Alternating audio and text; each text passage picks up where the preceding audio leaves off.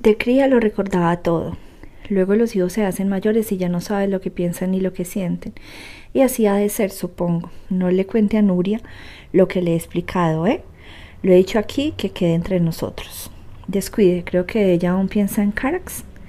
Isaac suspiró largamente bajando la mirada. Yo qué sé, no sé si le quiso de verdad. Esas cosas quedan en el corazón de cada uno y ella ahora es una mujer casada. Yo a la edad de usted tuve una novieta, Teresita Boada se llamaba, que cosía adelantales en el textil Santa María de la calle Comercio. Ella tenía 16 años, dos menos que yo, y era la primera mujer de la que me enamoré. No ponga esa cara, que yo sé que ustedes los jóvenes se creen que los viejos no nos hemos enamorado nunca. El padre de Teresita tenía un carromato de hielo en el mercado de Borne y era mudo de nacimiento.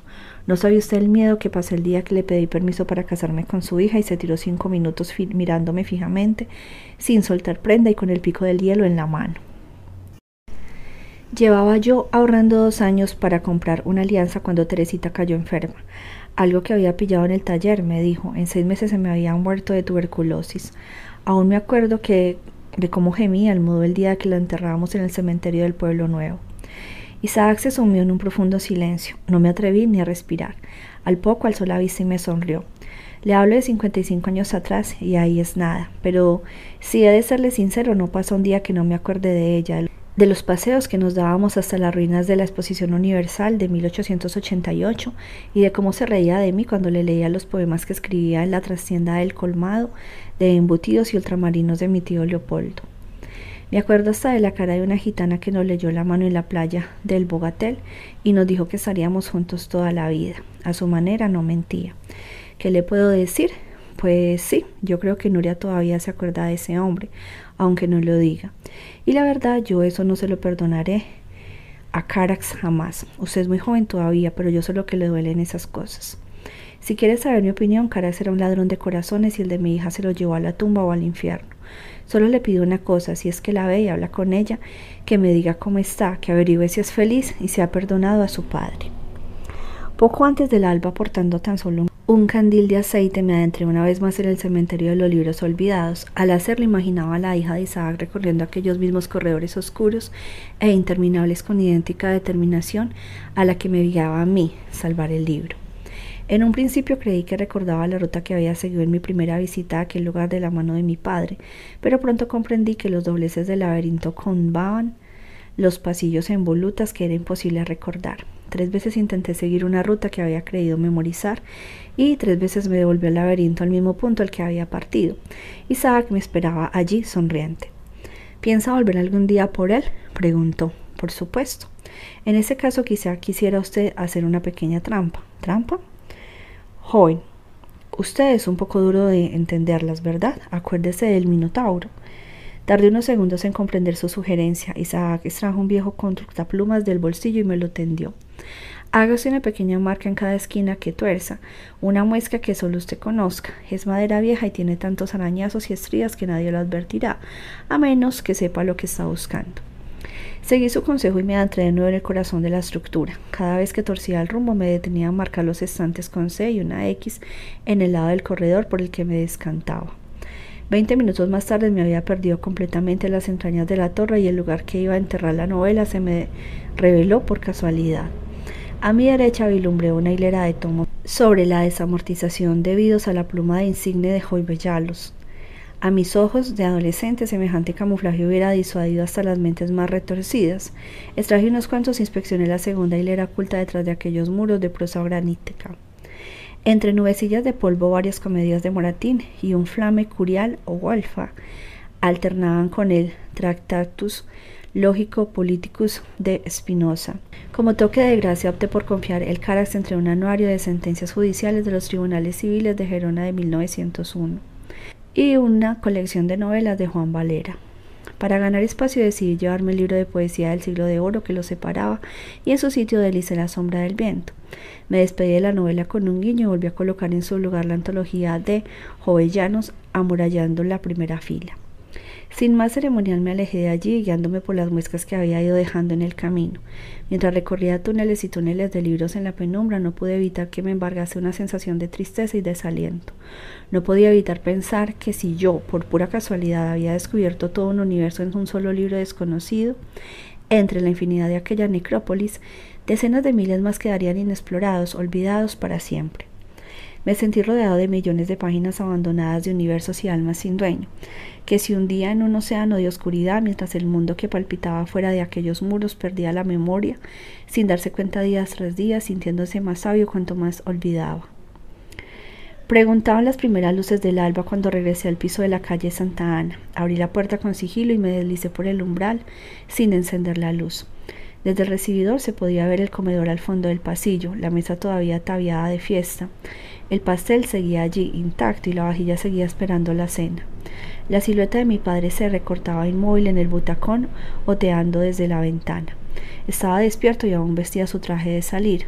Volutas de humo se alzaban perezosamente de un cigarrillo que sostenía entre el índice y el anular como si fuese una pluma. Hacía años que no veía fumar a mi padre.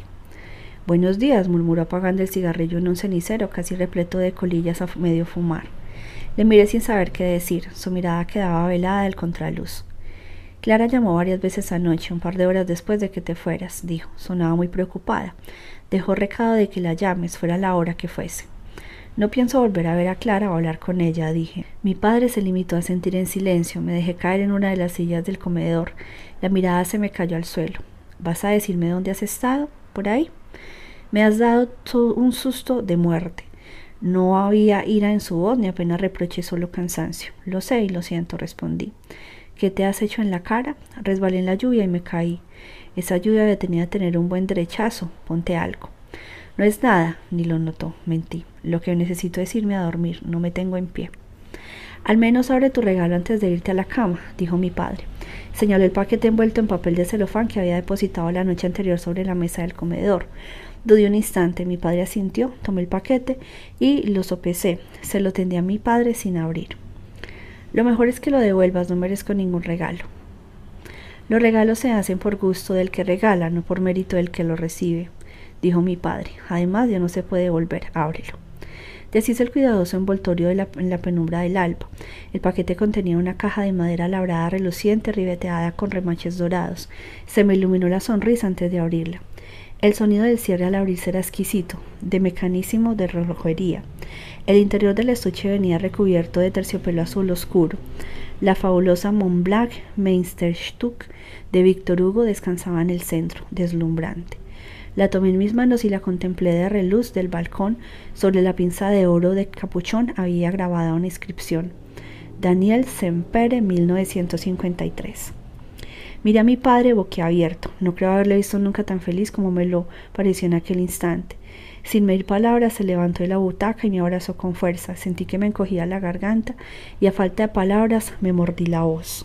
Genio y figura, 1953, capítulo 11. Aquel año el otoño cubrió Barcelona con un manto de hojarasca que revoloteaba en las calles como piel de serpiente. La memoria de aquella lejana noche de cumpleaños me había enfriado los ánimos, o quizá fue la vida que había decidido concederme un año sabático de mis penas de sainete para que empezase a madurar. Me sorprendí a mí mismo apenas pensando en Clara Barceló o en Julián Carax o en aquel fantoche sin rostro que olía a papel quemado y se declaraba personaje escapado de las páginas de un libro. Para noviembre había cumplido un mes de sobriedad sin acercarme una sola vez a la Plaza Real a mendigar un atisbo de Clara en la ventana. El mérito, debo confesar, no fue del todo mío. Las cosas en la librería se estaban animando y mi padre y yo teníamos más trabajo del que podíamos quitarnos de encima. A este paso vamos a tener que coger a otra persona para que nos ayude en la búsqueda de los pedidos, comentaba mi padre. Lo que nos haría falta sería alguien muy especial, medio detective, medio poeta, que cobre barato y al que no le asusten las misiones imposibles. Creo que tengo el candidato adecuado, dije. Encontré a Fermín Romero de Torres en su lugar habitual, bajo los arcos de la calle Fernando. El mendigo estaba recomponiendo la primera página de la hoja del lunes a partir de trozos rescatados de una papelera. La estampa del día iba de obras públicas y desarrollo. Redios, otro pantano, le oí exclamar. Esa gente del facio acabará por convertirnos a todos en una raza de viatas y batracios. Bueno, dije suavemente, ¿Te acuerdas de mí? El mendigo hizo alzó la vista y su rostro se iluminó de pronto con una sonrisa de bandera. Alabados sean los ojos, que se cuenta usted, amigo mío. Me aceptará un traguito de tinto, ¿verdad? Hoy invito yo, dije. ¿Tiene apetito? Hombre, no le diría que no a una buena mariscada, pero yo me apunto a un bombardeo. De camino a la librería, Fermín Romero Torres me relató toda suerte de correrías que había vivido aquellas semanas a fin y efecto de huir a las fuerzas de seguridad del Estado y más particularmente a su némesis en tal inspector Fumero, con el que al parecer llevaba un largo historial de conflictos. Fumero. Pregunté, recordando que aquel era el nombre del soldado que había asesinado al padre de Clara Barceló en el castillo de Monjuit a los inicios de la guerra. El hombrecillo asintió pálido y aterrado. Se le veía famélico, sucio y de día a meses de vida en la calle. El pobre no tenía ni idea de dónde le conducía y advertí que en su mirada cierto susto y una creciente angustia que se esforzaba en vestir de verborrea incesante. Cuando llegamos a la tienda el mendigo me lanzó una mirada de preocupación. Ande, pase usted. Esta es la librería de mi padre al que quiero presentarle. El mendigo se encogió en un manojo de roña y nervios. No, no, de ninguna manera, que yo no soy presentable y este es un establecimiento de categoría, yo le voy a avergonzar a usted. Mi padre se asomó a la puerta, le hizo un repajo, rápido al mendigo y luego me miró de reojo. Papá, este es Fermín Romero de Torres. Para servirle a usted, dijo el mendigo casi temblando. Mi padre le sonrió serenamente y le tendió la mano. El mendigo no se atrevía a estrecharla, avergonzado por su aspecto y la mugre que le cubría la piel. Oiga, mejor que me vaya y les deje a ustedes tartamudeo. Mi padre le asió suavemente por el brazo. Nada de eso, que mi hijo me ha dicho que se vio este a comer con nosotros. El mendigo nos miró atónito, aterrado. ¿Por qué no subía casi y se da un buen baño caliente? dijo mi padre. Luego, si le parece, nos bajamos andando hasta Cansole. Fermín Romero en Torres balbuceó algo ininteligible. Mi padre, sin bajar la sonrisa, le dio rumbo al portal y prácticamente tuvo que arrastrarlo escalera arriba hasta el piso mientras yo cerraba la tienda. Con mucha oratoria y tácticas suprepticias, conseguimos meterlo en la bañera y despojarlo de sus andrajos. Desnudo parecía una foto de guerra y temblaba como un pollo desplumado. Tenía marcas profundas en las muñecas y los tobillos y su torso y espada estaban cubiertos de terribles cicatrices que dolían a la vista. Mi padre y yo intercambiamos una mirada de horror, pero no dijimos nada. El mendigo se dejó lavar como un niño asustado y temblando. Mientras yo buscaba ropa limpia en el arcón para vestirlo, escuchaba la voz de mi padre hablándole sin pausa. Encontré un traje que mi padre ya no se ponía nunca, una camisa vieja y algo de ropa interior. De la moda que traía el mendigo no podían aprovecharse ni los zapatos. Le escogí unos de mi padre que casi no le calzaba porque le quedaban pequeños.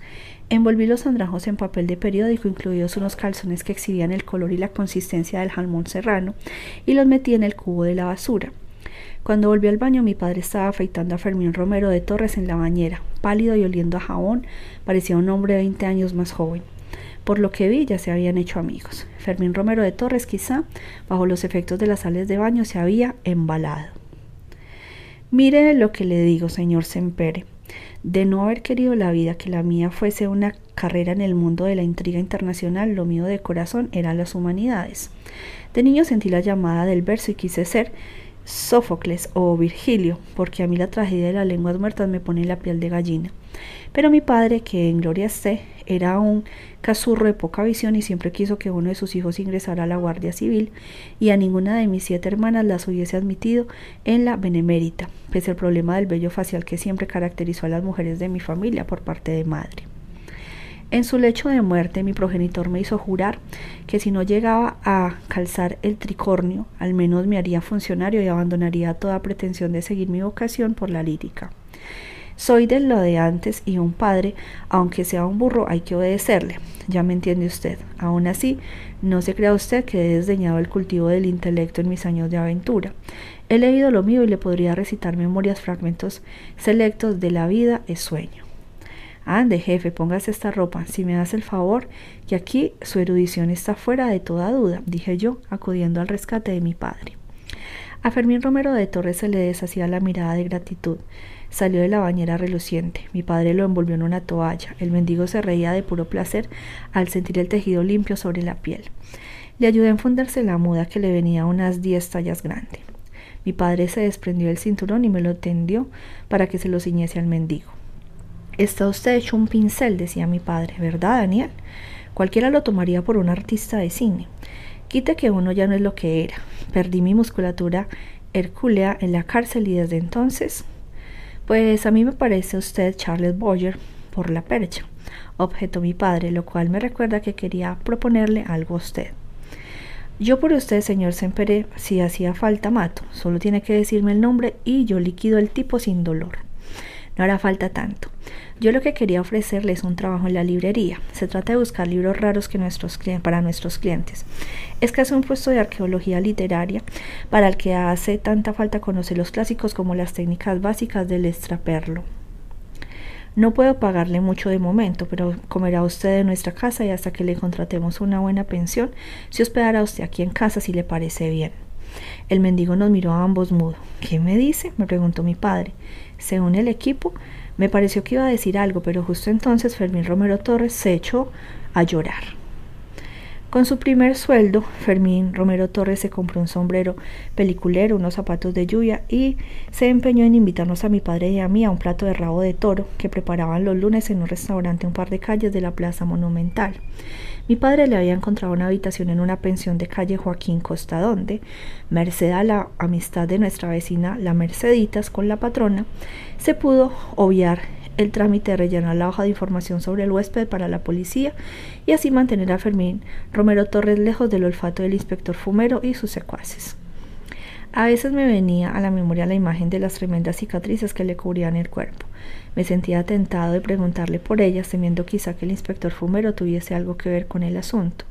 Pero había algo en la mirada del pobre hombre que sugería que era mejor no mentar el tema. Ya no lo contaría él mismo algún día, cuando le pareciese oportuno. Cada mañana a las siete en punto, Fermín nos esperaba en la puerta de la librería con presencia impecable y siempre con una sonrisa en los labios dispuestos a trabajar una jornada de doce o más horas sin pausa.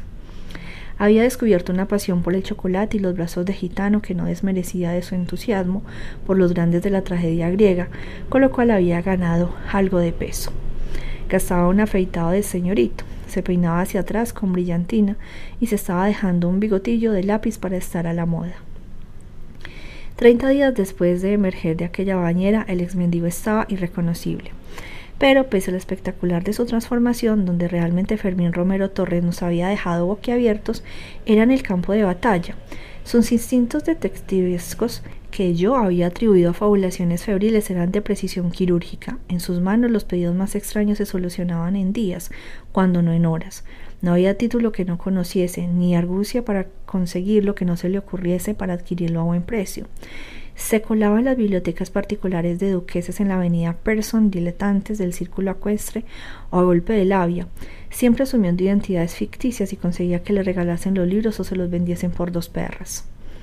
La transformación del mendigo en ciudadano ejemplar parecía milagrosa, una de esas historias que se complacían en contar los curas de parroquia pobre para ilustrar la infinita misericordia del Señor, pero que siempre sonaban demasiado perfectas para ser ciertas, como los anuncios de crecepelo en las paredes de los tranvías.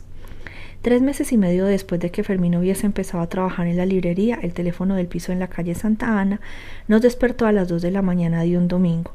Era la dueña de la pensión donde se hospedaba Fermín Romero de Torres. Con la voz entrecortada nos explicó que el señor Romero de Torres se había encerrado en su cuarto por dentro. Estaba gritando como un loco, golpeando las paredes y jurando que si alguien entraba se mataría allí mismo, cortándose el cuello con una botella rota. No llame a la policía, por favor, ahora mismo vamos. Salimos a escape rumbo a la calle Joaquín Costa. Era una noche fría de viento que cortaba cielos de alquitrán. Pasamos corriendo frente a la casa de la misericordia y la casa de la piedad, desoyendo miradas y susurros que silbaban desde portales oscuros que olían a estiércol y carbón. Llegamos a la esquina de la calle Ferlandina. Joaquín Costa caía como una brecha de colmenas ennegrecidas fundiéndose en las tinieblas del rabal. El hijo mayor de la dueña de la pensión nos esperaba en la calle. ¿Han llamado a la policía? preguntó mi padre. Todavía no, contestó el hijo. Corrimos escaleras arriba. La pensión estaba en el segundo piso y la escalera era una espiral de mugre que apenas se adivinaba al reluz ocre de bombillas desnudas y cansadas que pendían de un cable pelado. Doña Encarna, viuda de un cabo de la Guardia Civil y dueña de la pensión, nos recibió a la puerta del piso enfundada en una bata azul celeste y luciendo una cabeza de rulos a juego. Mire, señor Semper, esa es una casa decente y de categoría. Me sobran las ofertas y estos retablos yo no tengo por qué tolerarlos, dijo mientras nos guiaba a través de un pasillo oscuro que olía a humedad y amoníaco. Lo comprendo, murmuraba mi padre. Los gritos de Fermín Romero Torres se oían desgarrando las paredes al fondo del corredor. De las puertas entreabiertas se asomaban varias cabras chupadas y asustadas, caras de pensión y sopaguada. Venga, y los demás a dormir, coño, que esto no es una revista del molino, exclamó doña Encarna con furia. Nos detuvimos frente a la puerta de la habitación de Fermín. Mi padre golpeó suavemente con los nudillos. Fermín, ¿está usted ahí? Soy Sempere. El aullido que atravesó la pared me heló el corazón. Incluso doña Encarna perdió la compostura de gobernanta y se llevó las manos al corazón, oculto bajo los pliegues abundantes de la frondosa pechuga. Mi padre llamó de nuevo. Fermín, ande, ábreme. Fermín oyó de nuevo, lanzándose contra las paredes, gritando obscenidades hasta desgañitarse. Mi padre suspiró. ¿Tiene usted llave de esta habitación? Pues claro. Démela. Doña Encarna dudó. Los demás inquilinos se habían vuelto a asomar al pasillo, blancos de terror. Aquellos gritos se tenían que oír desde capitanía. Y tú, Daniel, corre a buscar al doctor Baro que está aquí al lado en el 12 de Rieta Alta. Oiga, ¿no será mejor llamar a un cura? Porque a mí este me suena endemoniado, ofreció doña Encarna. No, con un médico va que se mata. Venga, Daniel, corre. Y usted deme esa llave, hágame el favor. El doctor Baró era un solterón insome que pasaba las noches leyendo a sola y mirando estereogramas de señoritas en paños menores para combatir el tedio. Era cliente habitual en la tienda de mi padre y él mismo se autocalificaba de matasanos de segunda fila, pero tenía más ojo para acertar diagnósticos que la mitad de los doctores de postín con consulta en la calle de Montaner. Gran parte de su clientela la componían furcias viejas de barrio y desgraciados que apenas podían pagarle, pero a los que atendía igualmente. Yo le había escuchado decir más de una vez que el mundo era un orinal y que estaba esperando a que el Barcelona ganase la liga de una puñetera vez para morirse en paz. Me abrió la puerta en bata, oliendo a vino y con un pitillo apagado en los labios. ¿Daniel? Me manda mi padre, es una emergencia. Cuando regresamos a la pensión nos encontramos a doña Encarna sollozando de puro susto, al resto de los inquilinos con dolor de cirio gastado y a mi padre sosteniendo sus brazos a Fermín Romero Torres en un rincón de la habitación. Fermín estaba desnudo, llorando y temblando de terror. La habitación estaba destrozada, las paredes manchadas con las que no sabría decir si era sangre o excremento. El doctor Baro echó un rápido vistazo a la situación y con un gesto le indicó a mi padre que tenía que tender a Fermín en la cama. Les ayudó el hijo de doña Encarna, que aspiraba a boxeador. Fermín gemía y convulsionaba como si una limaña le estuviese devorando las entrañas.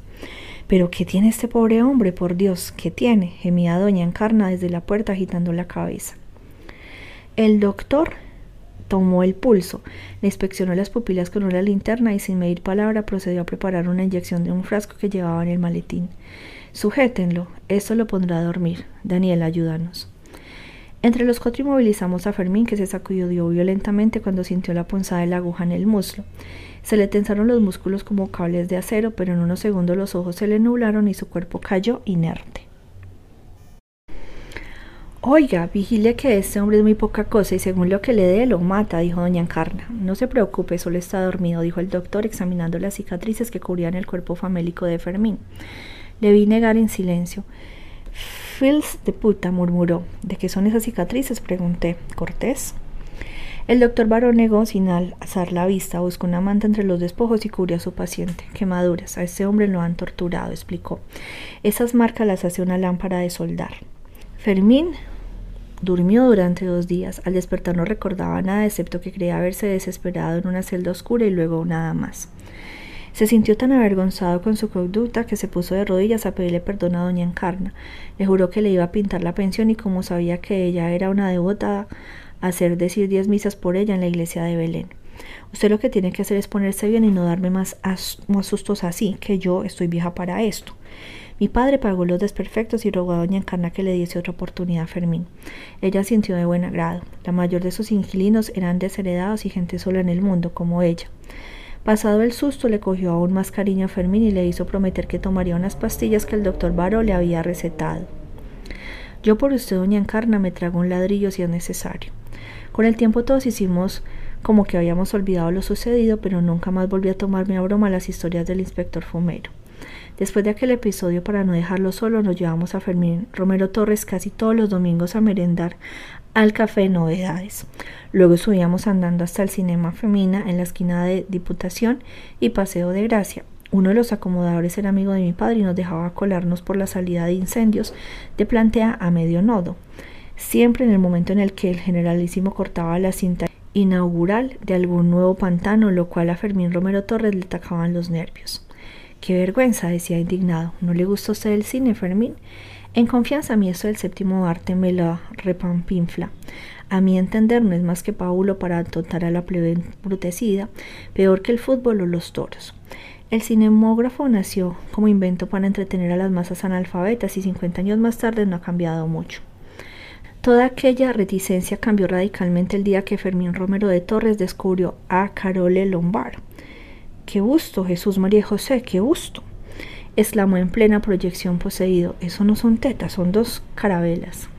Cállese eso, guarro. Ahora mismo llamo al encargado, masculló una voz de confesonario ubicada un par de filas en nuestras espaldas. Habráse visto la poca vergüenza, qué país de cerdos. Más vale que baje la voz, Fermín, aconsejé. Fermín Romero de Torres no me escuchaba. Andaba perdido en la suave vaivén de aquel escote milagroso con la sonrisa robada y los ojos envenenados de tecnicolor. Más tarde, caminando de vuelta por el Paseo de Gracia, observé que nuestro detective bibliográfico seguía en trance. Creo que vamos a tener que buscarle a usted una mujer, dije. Una mujer le alegrará la vida, ya lo verá. Fermín Romero de Torres suspiró, su mente rebobinando aún las delicias de la ley y de la gravedad. ¿Habla usted por experiencia, Daniel? preguntó inocentemente. Me limité a sonreír sabiendo que mi padre me observaba de refilón. Después de aquel día, Fermín Romero de Torres se aficionó a ir todos los domingos al cine. Mi padre prefería quedarse en la casa leyendo, pero Fermín Romero de Torres no se perdía una sesión. Compraba un montón de chocolatinas y se sentaba en la fila 17 a devorarlas, esperando la aparición estelar de la diva de turno. El argumento lo traía al pairo y no paraba de hablar hasta que una dama de considerables atributos llenaba la pantalla. He estado pensando en lo que dijo usted el otro día sobre buscarme una mujer, dijo Fermín Romero de Torres. A lo mejor tiene usted razón. En la pensión hay un nuevo inquilino, un ex seminarista sevillano muy salado que de vez en cuando se trae unas chavalas imponentes. Oiga, ¿cómo ha mejorado la raza? No sé cómo se lo hace, porque el muchacho es bien poca cosa, pero a lo mejor las atonta a Padre Nuestros. Como tiene la habitación de al lado, yo lo oigo todo y a juzgar por lo que se escucha, el fraile debe ser un artista lo que hace un uniforme. ¿A usted cómo le gustan las mujeres, Daniel? No sé yo mucho de mujeres, la verdad. Saber no sabe nadie, ni Freud, ni ellas mismas, pero eso es como la electricidad. No hace falta saber cómo funciona para picarse los dedos. Ah, la cuente. ¿Cómo le gustan? A mí me perdonan, pero una mujer tiene que tener forma de hembra y dónde agarrarse, pero usted tiene pinta de que le gustan las flacas, que es un punto de vista que yo respeto muchísimo. Eh, no me malinterprete. Si he de serle sincero, no tengo mucha experiencia con las mujeres, más bien ninguna. Fermín Romero de Torres me miró con detenimiento, intrigando ante esta manifestación de ascetismo. Yo creía que lo de aquella noche, ya sabe, el porrazo. Sí, todo oliese como una bofetada. Fermín pareció leerme el pensamiento y sonrió solidariamente. Pues mire que no le sepa mal, porque lo mejor de las mujeres es descubrirlas. Como la primera vez, nada de nada. Uno no sabe lo que es la vida hasta que desnuda por primera vez a una mujer botón a botón, como si pelase usted un boniato bien calentito en una noche de invierno. Ah. En pocos segundos Verónica Leck hacía su entrada en escena y Fermín había saltado de dimensión. Aprovechando una secuencia de que Verónica Leck descansaba, Fermín anunció que se iba a hacer una visita al puesto de chucherías del vestíbulo para reponer existencias. Después de pasar meses de hambre, mi amigo había perdido el sentido de la medida pero merced a su metabolismo de bombilla nunca llegaba a perder aquel aire hambriento y escuálido de posguerra. Me quedé solo apenas siguiendo la acción en pantalla. Mentiría si dijese que pensaba en Clara. Pensaba solo en su cuerpo, temblando bajo las embestidas del profesor de música, reluciente de sudor y de placer. Se me cayó la mirada de la pantalla y solo entonces reparé en el espectador que acababa de entrar. Vi su silueta avanzar hasta el centro del patio de butacas, seis filas más adelante, y tomar asiento. Los cines estaban llenos de gente sola, pensé, como yo. Intenté concentrarme en retornar el hilo de la acción. El galán, un detective cínico pero de buen corazón, le explicaba a un personaje secundario por qué las mujeres como Verónica Leck eran la perdición de todo el macho cabal, y aún así no cabía sino amarlas con desesperación y parecer traicionado por su perfidia. Fermín Romero de Torres, que se estaba convirtiendo en crítico experto, denominaba ese género de historias el cuento de la mantis religiosa. Según él, no eran sino fantasías misóginas para oficinistas con problemas de estreñimiento y viatas ajadas de aburrimiento que soñaban con echarse al vicio y llevar una vida de putón desorejado. Sonreí al imaginar los comentarios de pie de página que hubiese hecho mi amigo el crítico de no haber acudido a su cita con el puesto de golosinas. La sonrisa se meló en menos de un segundo. El espectador sentado seis filas frente se había vuelto y me estaba mirando fijamente. El haz nebuloso del proyector taladraba las tinieblas de la sala. Un soplo de luz parpadeante de apenas dibujaba líneas y manchas de color. Reconocí al instante al hombre sin rostro, Howard. Su mirada sin párpados brillaba acerada. Su sonrisa sin labios se relamía en la oscuridad, sentí dedos fríos cerrándose sobre mi corazón. Doscientos violines estallaron en la pantalla, hubo tiros, gritos y la escena fundió a negro. Por un instante, la platea se sumió en la oscuridad absoluta y solo pude oír los latidos que me martillaban en las sienes. Lentamente, una nueva escena se iluminó en la pantalla, deshaciendo la oscuridad en la sala de vaos de penumbra azul y púrpura.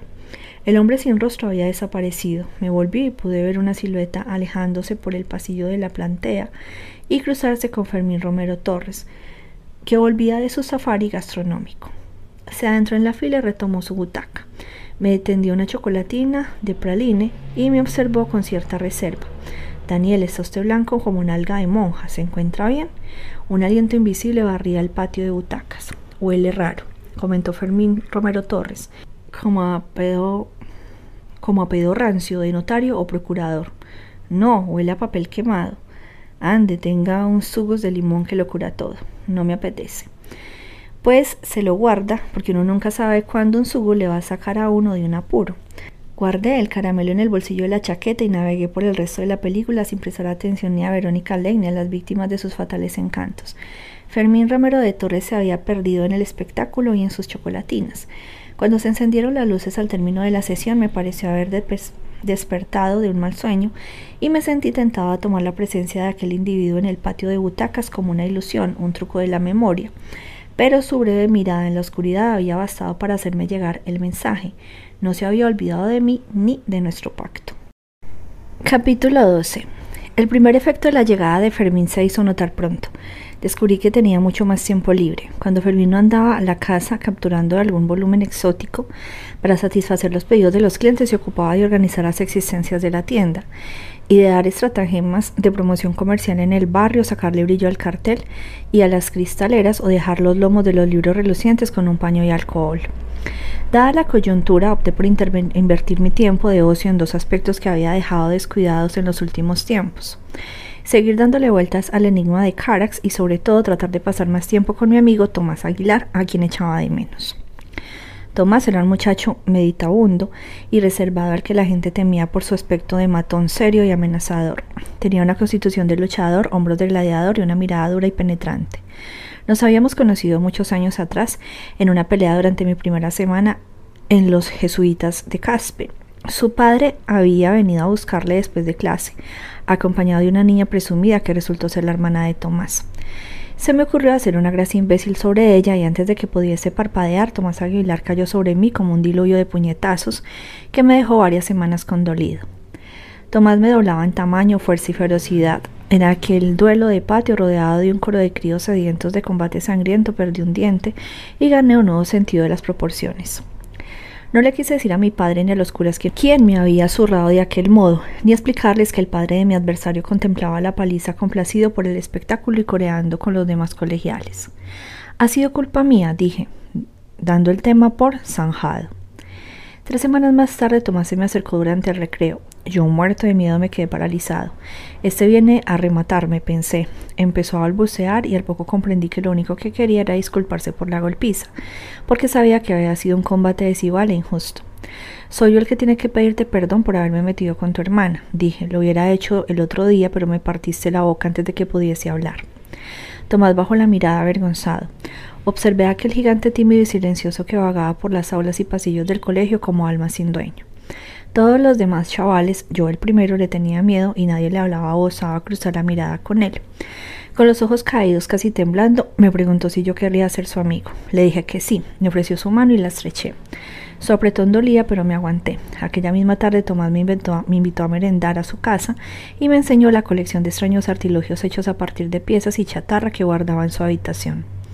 Los he hecho yo, me explicó orgulloso. Yo era incapaz de entender qué eran y pretendían ser, pero me callé y asentí con admiración.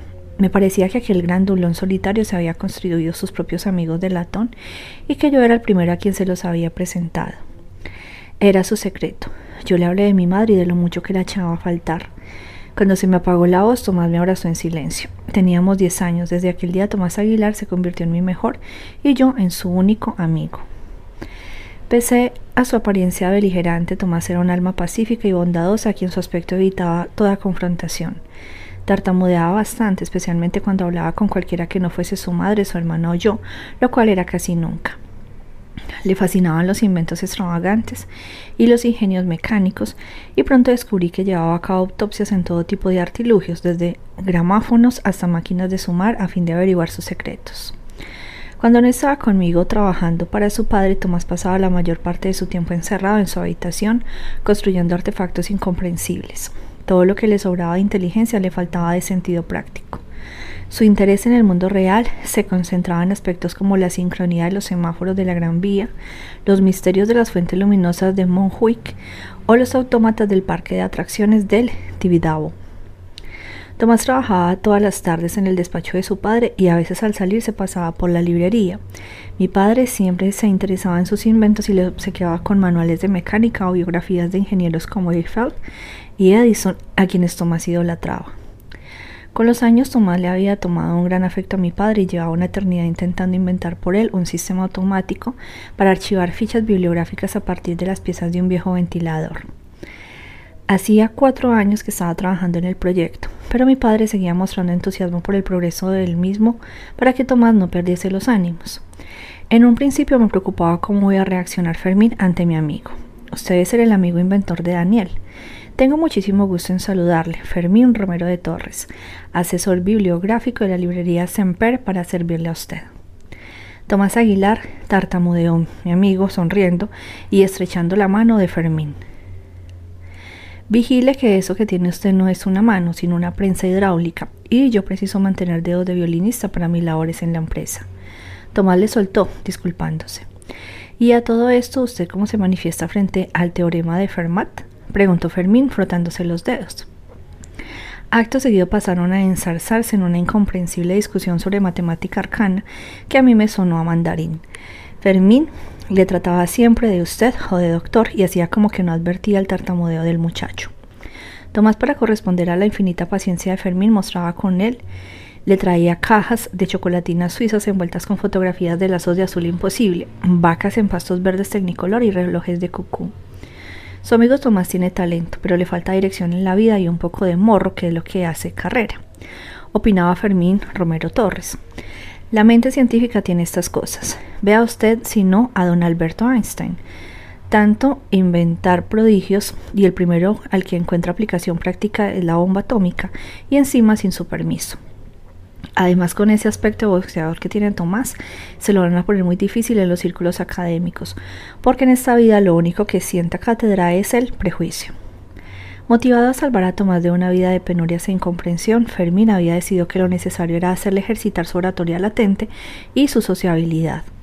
El hombre, como buen simio, es animal social y en él priva el amiguismo, el nepotismo, el chonchullo y el comadreo. Como pauta intrínseca de conducta ética, argumentaba, es pura biología. Ya será menos. Qué pardillo que es usted a veces, Daniel. Tomás había heredado la pinta de duro de su padre, un próspero administrador de fincas que tenía despacho en la calle Pelayo junto a los almacenes El Siglo. El señor Aguilar pertenecía a esa raza de mentes privilegiadas que siempre tenían razón, hombre de convicciones profundas y estaba seguro que, entre otras cosas, de que su hijo era un espíritu pusilánime y un deficiente mental. Para compensar estas vergonzosas taras, contrataba toda suerte de profesores particulares con el objetivo de normalizar a su primogénito. A mi hijo quiero que lo trate usted como si fuese imbécil, ¿estamos? Le había oído yo decir en numerosas ocasiones. Los maestros lo intentaban todo, incluso la súplica, pero Tomás tenía por costumbre dirigirse a ellos solo en latín, lengua que dominaba con fluidez papal y en la que no tartamudeaba.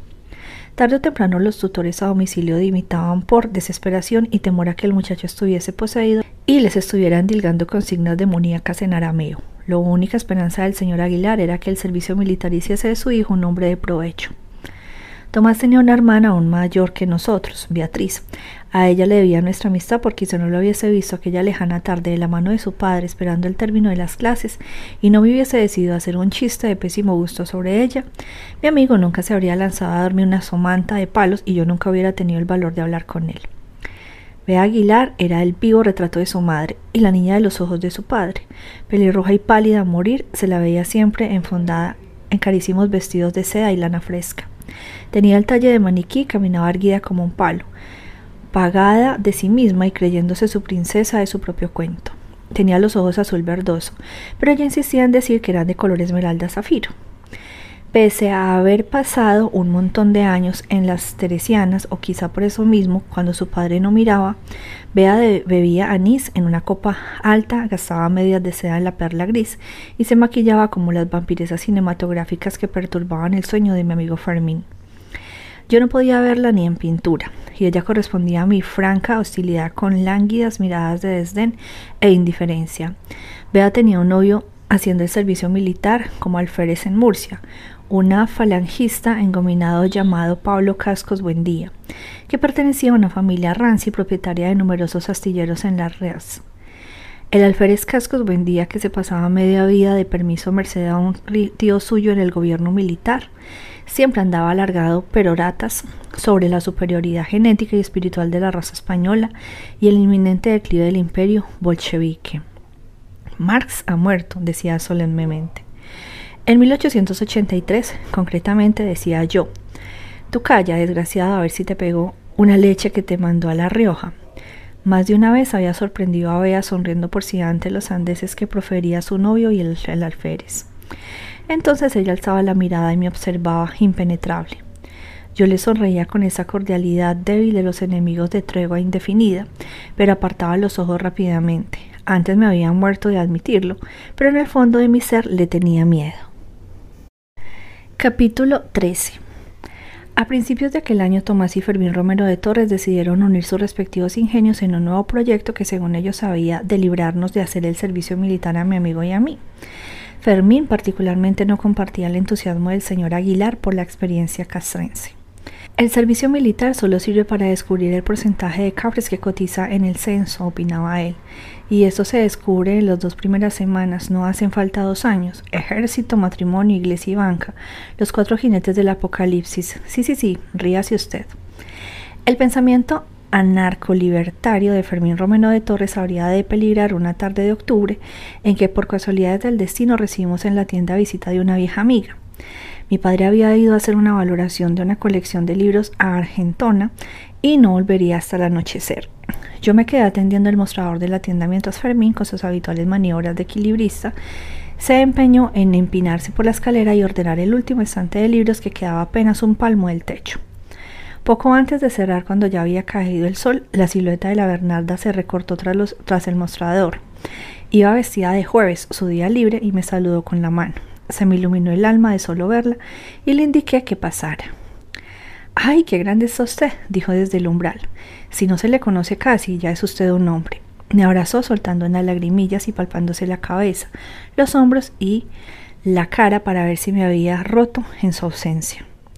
Se le echa a faltar a usted en la casa, señorito, dijo bajando la mirada. Y yo te echaba a faltar a ti, Bernarda. Venga, dame un beso.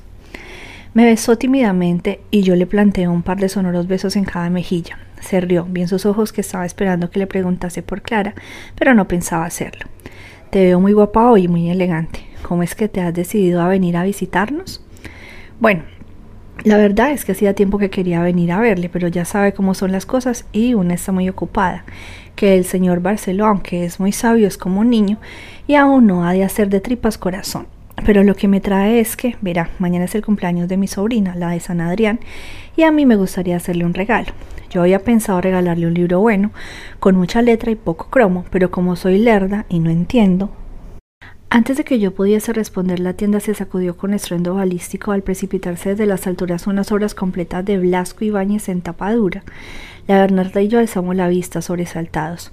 Fermín se deslizaba escaleras abajo como un trapecista, la sonrisa florentina estampada en el rostro y los ojos impregnados de lujuria y embelezo. Bernarda, este es Fermín Romero de Torres, asesor bibliográfico de Sempere e hijo. A sus pies, señora, proclamó Fermín tomando la mano de la Bernarda besándola ceremoniosamente. En cuestión de segundos la Bernarda se puso como un pimiento morrón. Ay, que se confunde usted, yo de señora. Lo menos marquesa, atajó Fermín. Lo sabré yo, que me pateó lo más fino de la avenida Pearson. Permítame el honor de escoltarla hasta nuestra sección de clásicos juveniles e infantiles, donde providencialmente observo que tenemos un compendio con lo mejor de Emilio Salgari y la épica narración de Sandokan. Ay, no sé, Vidas de Santos me da reparo, porque el padre de la niña era muy, muy CNT, ¿sabe usted? Pierda cuidado, porque aquí tengo nada menos que la isla misteriosa de Julio Verne, relato de alta aventura y gran contenido educativo por lo de los avances tecnológicos. Si a usted le parece bien. Yo los iba siguiendo en silencio, observando cómo a Fermín se le caía la baba y cómo a la Bernarda se abrumaba con las atenciones de aquel hombrecillo con planta de caliqueño y labia de feriante que la miraba con el ímpetu que reservaba para las chocolatinas de Estré. ¿Y usted, señorito Daniel, qué dice? Aquí el señor Romero de Torres es el experto, puede confiar en él. Pues entonces me llevo ese, el de la isla, si me lo envuelven ustedes. ¿Qué se debe? Invita a la casa, dije yo. Ay, no, de ninguna manera. Señora, si usted me lo permite y así me hace el hombre más dichoso de Barcelona, invita a Fermín Romero de Torres. La Hernanda nos miró a ambos sin palabras. Oiga, que yo pago lo que compro y esto es un regalo que quiero hacer a mi sobrina. Entonces, me permita usted, a modo de trueque, que la invite a merendar, lanzó Fermín alisándose el pelo. Anda, mujer, le animé yo. Ya verás cómo la pasáis bien. Mira, te envuelvo esto mientras Fermín coge su chaqueta. Fermín se apresuró a la trascienda a peinarse, perfumarse y colocarse la americana. Le soplé unos cuantos duros de la caja para que invitase a la Bernarda. ¿Dónde la llevo? me susurró nervioso como un crío. Yo la llevaría al Squargats, le dije, que me consta trae suerte para asuntos del corazón. Le tendí el paquete con el libro de la Bernarda y le guiñé el ojo. ¿Qué le debo entonces, señorito Daniel? No sé, ya te lo diré. El libro no llevaba precio y se lo tengo que preguntar a mi padre. Mentí. Les vi marchar del brazo perdiéndose por la calle Santa Ana pensando que a lo mejor alguien en el cielo estaba de guardia y por una vez les concedía a aquel par unas gotas de felicidad. Colgué el cartel de cerrado en el escaparate. Pasé un momento de trastienda a repasar el libro donde mi padre apuntaba los pedidos y escuché la campanilla de la puerta al abrirse. Pensé que era Fermín, que se había dejado algo, o quizá mi padre que ya había vuelto de Argentona. Hola. Pasaron varios segundos sin que me llegase una respuesta. Yo seguí hojeando el libro de pedidos. Escuché pasos en la tienda lentos. Fermín, papá. No obtuve respuesta. Me pareció advertir una risa ahogada y cerré el libro de pedidos. Quizá un cliente había ignorado el cartel de cerrado. Me disponía a atenderle cuando escuché el sonido de varios libros caer desde los estantes de la tienda. Tragué saliva. Agarré una cartas y me acerqué lentamente a la puerta de la trastienda. No me atreví a llamar de nuevo. Al poco escuché de nuevo los pasos alejándose. Sonó de nuevo la campanilla de la puerta y sentí un vaído de aire de la calle. Me asomé a la tienda, no había nadie. Corrí hasta la puerta de la calle y la cerré y cal y canto. Respiré hondo sintiéndome ridículo y cobarde. Me dirigía de nuevo a la trastienda cuando vi aquel pedazo de papel encima del mostrador. Al acercarme comprobé que se trataba de una fotografía, una vieja estampa de estudio de las que acostumbraba a imprimirse en una lámina de cartón grueso. Los bordes estaban quemados y la imagen ahumada. Parecía surcada por el rastro de dedos sucios de carbonilla. La examiné bajo una lámpara. En la fotografía podía verse una pareja de jóvenes sonriendo para la cámara. Él no parecía tener más de 17 o 18 años, con el cabello claro y los rasgos aristocráticos frágiles. Ella parecía quizá un poco menor que él, uno o dos años a lo sumo. Tenía tez pálida y un rostro cincelado, ceñido por un pelo negro corto que acentuaba una mirada encantada, envenenada de alegría. Él le pasaba un brazo por el talle y ella parecía susurrar algo burlona. La imagen transmitía una calidez que me robó una sonrisa como si en aquellos dos desconocidos hubiese reconocido a viejos amigos. Detrás de ellos se podía ver el escaparate de una tienda repleto de sombreros pasados de moda. Me concentré en la pareja. Las ropas parecían indicar que la imagen tenía por lo menos 25 o 30 años. Era una imagen de luz y de esperanza que prometía cosas que solo existen en las miradas de pocos años. Las llamas habían devorado casi todo el contorno de la fotografía, pero aún podía adivinarse un rostro severo tras aquel mostrador vetusto, una silueta espectral insinuándose tras las letras grabadas en el cristal. Hijos de Antonio Fortuny, casa fundada en 1888. La noche que había regresado al cementerio de los libros olvidados, Isaac me había contado que Carax usaba el apellido de su madre no el de su padre, Fortuny, el padre de Carax tenía una sombrería en la ronda de San Antonio. Observé de nuevo el retrato de aquella pareja y tuve la certeza de que aquel muchacho era Julián Carax, sonriéndome desde el pasado, incapaz de ver las llamas que se cerraban sobre él. Ciudad de Sombras, 1954, capítulo 14. A la mañana siguiente, Fermín acudió a trabajar en alas de Cupido, sonriente y salvando boleros. En otras circunstancias le habría preguntado acerca de su merienda con la Bernarda, pero aquel día no tenía yo los ánimos para la lírica. Mi padre había quedado en entregar un pedido a las once de la mañana al profesor Javier Velázquez en su despacho de la facultad en Plaza Universidad. A Fermín la sola mención del académico le inspiraba horticaria y con eso excusa me ofrecí yo a llevarle los libros. Ese individuo es un pedante, un crápula y un lameculos fascista, proclamó Fermín alzando el puño en alto al modo de inequívoco de cuando le entraba el prurito justiciero. Con el cuento de la cátedra y el examen final, ese se beneficia hasta la apasionaría si se terciase. No se pase, Fermín. Velázquez paga muy bien, siempre por adelantado y nos recomienda los cuatro vientos, le recordó mi padre. Ese es dinero manchado por la sangre de vírgenes inocentes, protestó Fermín. Vive Dios que yo nunca me acosté con una mujer menor de edad y no por falta de ganas ni oportunidades, que hoy me ven ustedes en horas bajas, pero hubo el día en que tuve presencia y gallardía como el que más, y aún así por si acaso, y me daban la nariz que eran unos poco golfas. Exigía la cédula de identidad o en defecto autorización paterna por escrito para no faltarle a la ética. Mi padre puso los ojos en blanco. Con usted es imposible discutir, Fermín. Es que si tengo razón, tengo razón. Tomé el paquete que yo mismo había preparado la noche anterior, un par de rilkes y un ensayo apócrifo atribuido a Ortega en torno de las tapas a la profundidad del sentir nacional y dejé a Fermín y a mi padre entregados a su debate de usos y costumbres. Hacía un día espléndido con un cielo azul de bandera y una brisa limpia y fresca que olía a otoño y a mar. Mi Barcelona favorita siempre fue la de octubre cuando le sale el alma a pasear y uno se hace más sabio con solo beber de la fuente de canaletas, que durante esos días de puro milagro no sabe ni a cloro. Avanza a paso ligero, sorteando limpiabotas, chupatintas que volvían del cafecito de media mañana, vendedores de lotería y un ballet de barrenderos que parecía estar puliendo la ciudad a pincel sin prisa y con trazo puntillista. Ya por entonces Barcelona empezaba a llenarse de coches y a la altura del semáforo de la calle Balmes observé apostadas en ambas aceras cuadrillas de oficinistas con gabardina gris y mirada hambrienta, comiéndose a Studebaker con los ojos como si se tratase de una cupletera en salto de cama. Subí por Balmes hasta Gran Vía viéndomelas con semáforos, tranvías, automóviles y hasta motocicletas sin sidecar. En un escaparate vi un cartel de la casa Philips que anunciaba la llegada de un nuevo Mesías, la televisión, que se decía iba a cambiarnos la vida y nos iba a transformar a todos en seres del futuro, como los americanos. Fermín Romero Torres, que siempre estaba al tanto de todos los inventos, había profetizado lo que ya iba a suceder. La televisión, amigo Daniel, es el anticristo y le digo yo que bastarán tres o cuatro generaciones para que la gente ya no sepa ni tirarse pedos por su cuenta. Y el ser humano vuelva a la caverna, a la barbarie medieval y a estados de invisibilidad que ya superó la babosa allá por el Pleistoceno. Este mundo no se morirá de una bomba atómica como dicen los diarios, o se, morirá de risa, de banalidad, haciendo un chiste de todo y además un chiste malo. El profesor Velázquez tenía el despacho en el segundo piso de la Facultad de Letras, al fondo de una galería con embaldosado ajedrecístico y luz en polvo que daba al claustro sur. Encontré al profesor a la puerta de un aula haciendo como que escuchara a una alumna de figura espectacular que iba enfundada en un traje granate que le ceñía el talle a cuchillo y dejaba asomar unas pantorrillas helénicas relucientes en medias de seda fina.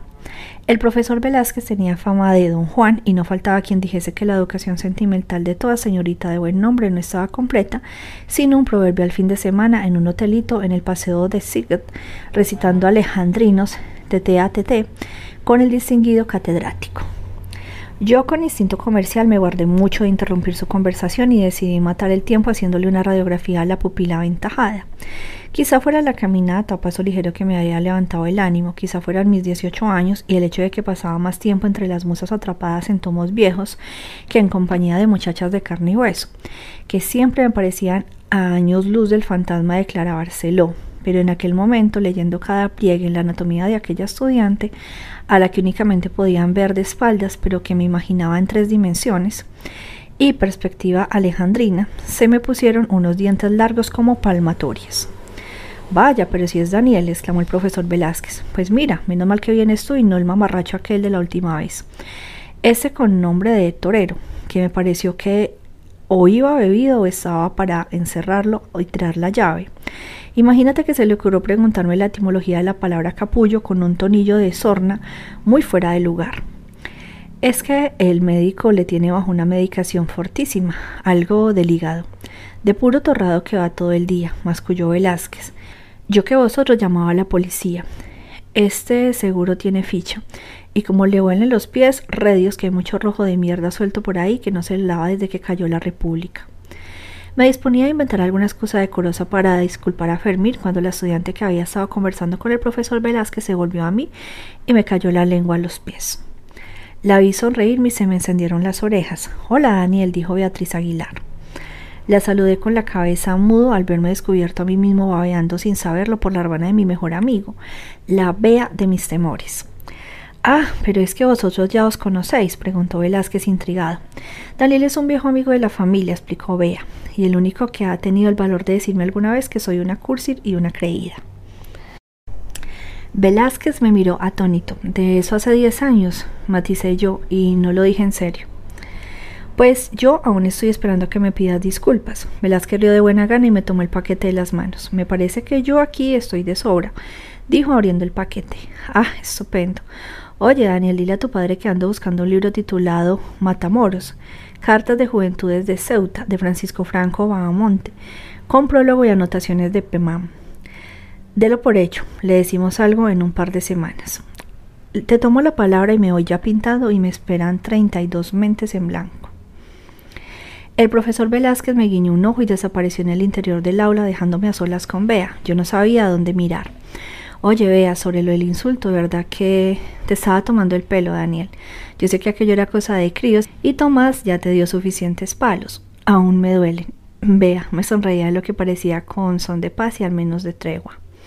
Además tenía razón, soy algo cursi y a veces poco creía, dijo Bea. Yo no te caigo muy bien, ¿verdad, Daniel? La pregunta me pilló totalmente de sorpresa, desarmado y asustado por lo fácil que era perderle la antipatía a quien se tiene por enemigo en cuanto deja de comportarse como tal. No, eso no es verdad. Tomás dice que en realidad no es que yo te caiga mal, es que no puedes tragar a mi padre y me lo haces pagar a mí, porque con él no te atreves. Y no te culpo, con mi padre no se atreve nadie. Me quedé blanco, pero en unos segundos me encontré a mí mismo sonriendo y asintiendo. Va a resultar que Tomás me conoce mejor que yo mismo. No te extrañe, mi hermano nos tiene a todos cogidos el número. Lo que pasa es que nunca dice nada. Pero si algún día se le ocurre abrir la boca, se van a caer las paredes. Él te aprecia mucho, ¿sabes? Me encogí de hombros bajando la mirada. Siempre habla de ti, de tu padre y la librería y ese amigo que tenéis trabajando con vosotros, que Tomás dice que es un genio por descubrir. A veces parece que piensa que vosotros sois más su verdadera familia que la que tiene en casa. Le encontré la mirada dura, abierta, sin miedo. No supe qué decirle y me limité a sonreír. Sentí que me acorralaba con su sinceridad y eché los ojos al patio. No sabía que estudiabas aquí. Este es mi primer año. ¿Letras? Mi padre opina que las ciencias no son para el sexo débil. Ya, mucho número. No me importa porque a mí lo que me gusta es leer y además aquí se conoce a gente interesante. Como el profesor Velázquez, vea sonreír de lado. Estaré en el primer año, pero sé lo suficiente para verlos venir de lejos, Daniel, especialmente a los de su clase. Me pregunté en qué clase debía clasificarme a mí. Además, el profesor Velázquez es amigo de mi padre. Están los dos en el Consejo de la Asociación para la Protección y Fomento de la Zarzuela y la Lírica Española. Adopté expresión de estar muy impresionado. ¿Y qué tal tu novio, el alférez Cascos? Buen día. Se le fue la sonrisa.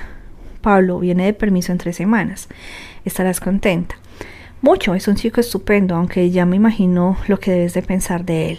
Lo dudo, pensé. Bea me observaba vagamente tensa, iba a cambiar de tema, pero la lengua se me adelantó. Tomás dice que vais a casaros y que os vais a vivir a El Ferrol, asintió sin pestañear.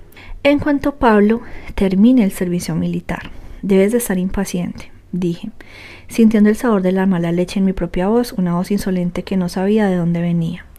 No me importa de verdad, la familia de él tiene propiedades allí, un par de astilleros y Pablo va a estar al frente de uno. Tiene mucho talento para el liderazgo. Ya se le ve. Bea apretó la sonrisa. Además, Barcelona ya la tengo vista después de tantos años. Le vi la mirada cansada, triste. Tengo entendido que el Ferrol es una ciudad fascinante, llena de vida y el marisco. Dicen que es de fábula, especialmente el centollo. Bea suspiró agitando la cabeza. Me pareció que quería llorar de rabia, pero era demasiado orgullosa. Se rió tranquilamente.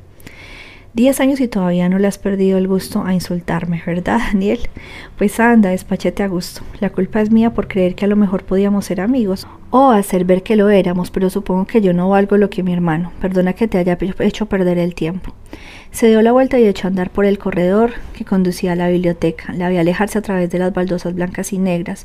Su sombra cortando las cortinas de luz caían desde las cristaleras. Vea, espera, maldije mi estampa y eché a correr tras ella.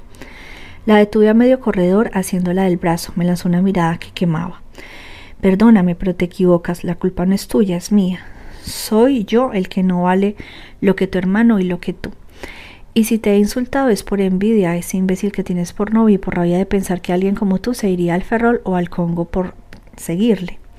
Daniel, te equivocas conmigo porque si podemos ser amigos y tú me dejas intentarlo ahora que sabe lo poco que valgo. Y te equivocas también con Barcelona, porque aunque tú creas que la tienes vista, yo te garantizo que no es así y que si me dejas te la demostraré. Vi que se le iluminaba la sonrisa y una lágrima lenta de silencio le caía por la mejilla. Más te vale que digas la verdad, dijo, porque si no, se lo diré a mi hermano y te sacará la cabeza como si fuese un tapón. Le tendí la mano. Me parece justo. Amigos, me ofreció la suya. ¿A qué hora sale desde clase el viernes? Pregunté. Dudó un instante. A las cinco. Te esperaré en el claustro a las 5 en punto y antes de que anochezca te demostraré que hay algo en Barcelona que aún no has visto y que no puedes irte al Ferrol con ese idiota al que no me puedo creer que quieras, porque si lo hace la ciudad te perseguirá y te morirás de pena. Pareces muy seguro de ti mismo, Daniel. Yo que nunca estaba seguro ni de la hora que era, asentí con la convicción del ignorante. Me quedé viéndola alejarse por aquella galería infinita hasta que su silueta se fundió en la penumbra y me pregunté qué es lo que había hecho.